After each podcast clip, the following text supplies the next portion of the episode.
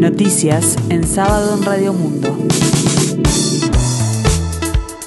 Informa Gustavo Pérez de Rueta.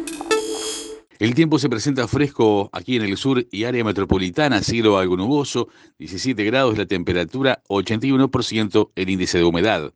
El próximo lunes 27 de septiembre, la vicepresidenta de la República y presidenta de la Asamblea General, Beatriz Argimón, recibirá la visita del presidente de Chile, Sebastián Piñera, en el marco de una serie de encuentros de carácter oficial que mantendrá en Colombia, Uruguay y Paraguay. Los mandatarios tendrán una reunión privada en el despacho de la presidencia del Palacio Legislativo, donde el eh, presidente chileno firmará el libro de honor. Junto con Piñera, según informa el portal del Parlamento, concurrirá una delegación de legisladores chilenos que se reunirá con el Grupo de Amistad Interparlamentario Uruguay-Chile. El presidente de la República, Luis Lacalle Pou, y el ministro de Relaciones Exteriores, Francisco Bustillo, retornaron al país luego de sus participaciones en la Comunidad de Estados Latinoamericanos y Caribeños CELAC en México y en la Asamblea General de Naciones Unidas en Nueva York. El canciller destacó en declaraciones consignadas por 970 Noticias de Radio Universal la reunión con Iván Duque, el presidente de Colombia, con el que dijo hay una muy buena sintonía y un buen camino para recorrer juntos. Por otro lado, el canciller fue consultado sobre la postura de Estados Unidos ante el avance de nuestro país en un acuerdo comercial con China. Esto despertado el interés de los Estados Unidos también, no quiere quedar rezagado tampoco, sostuvo en referencia a la puja entre ambos países.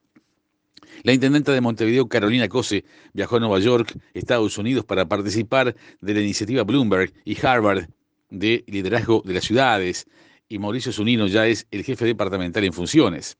Según explicaron desde la comuna Montevideo Portal, la iniciativa Bloomberg Harvard busca profundizar las herramientas de liderazgo y gestión para avanzar en la solución de los principales problemas y desafíos que enfrentan las ciudades para mejorar la calidad de vida de su población. La iniciativa selecciona anualmente a 40 alcaldes o alcaldesas a nivel mundial para participar en las actividades y talleres desarrollados por Harvard Kennedy School y Harvard Business School, señalaron las fuentes. Cose estará en el exterior hasta el 1 de octubre, por lo que su cargo ya es ocupado temporalmente por Mauricio Zunino, quien es director de recursos financieros de la Intendencia de Montevideo.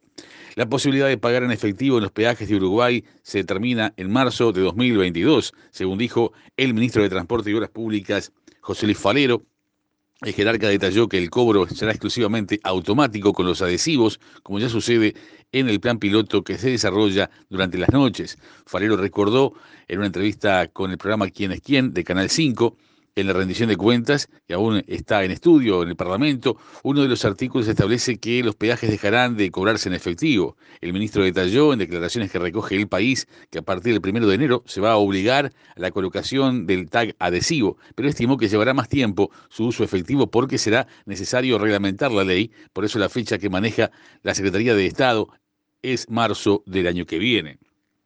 El clásico del fútbol femenino se juega este domingo de mañana en el Estadio Charrúa. El Nacional Peñarol llega en las primeras de cambio en la tercera etapa de la primera fase del vigésimo sexto Campeonato Uruguayo Femenino y provoca gran expectativa, por cierto. Se podrá ver también por la televisación gratuita de AUF TV este domingo a las 11 horas.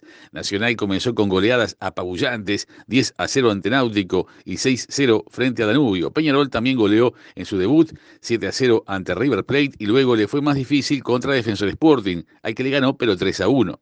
En básquetbol, este sábado comenzará la disputa de los cuartos de final del Metro en Larra Borges con dos enfrentamientos. Sayago Cordón a las 19 horas 15 minutos y Larra Borges Colón a las 21.30 horas. El lunes darán inicio las otras dos series con los partidos Estocolmo-Danubio a las 19.15 y Lagomar Unión Atlética a las 21.30 horas. El miércoles empezarán a jugarse los segundos encuentros de cada serie. Recordamos que por el avance del torneo clausura, ayer viernes, Plaza Colonia goleó a Villa Española por cuatro tantos contra cero. En la escena internacional, al menos ocho personas murieron hoy y nueve resultaron heridas al explotar un eh, suicida, un coche de bomba, en un puesto de control de seguridad cerca del Palacio Presidencial en el centro de la capital de Somalia, Mogadiscio, informó la policía. El atraque, que se atribuyó al grupo yihadista Al-Sahab, tuvo lugar en la intersección del vecindario de El Gauta, en una carretera muy concurrida que conduce a Villa Somalia. la residencia oficial del presidente del país. Tiempo fresco aquí en el sur, cielo algo nuboso, 17 grados la temperatura, 81% el índice de humedad. Para el resto de la jornada tendremos cielo algo nuboso y nuboso, probables precipitaciones aisladas, en la tarde-noche nuboso y periodos de nuboso. Para mañana domingo 26, la mínima 10 grados, la máxima 22.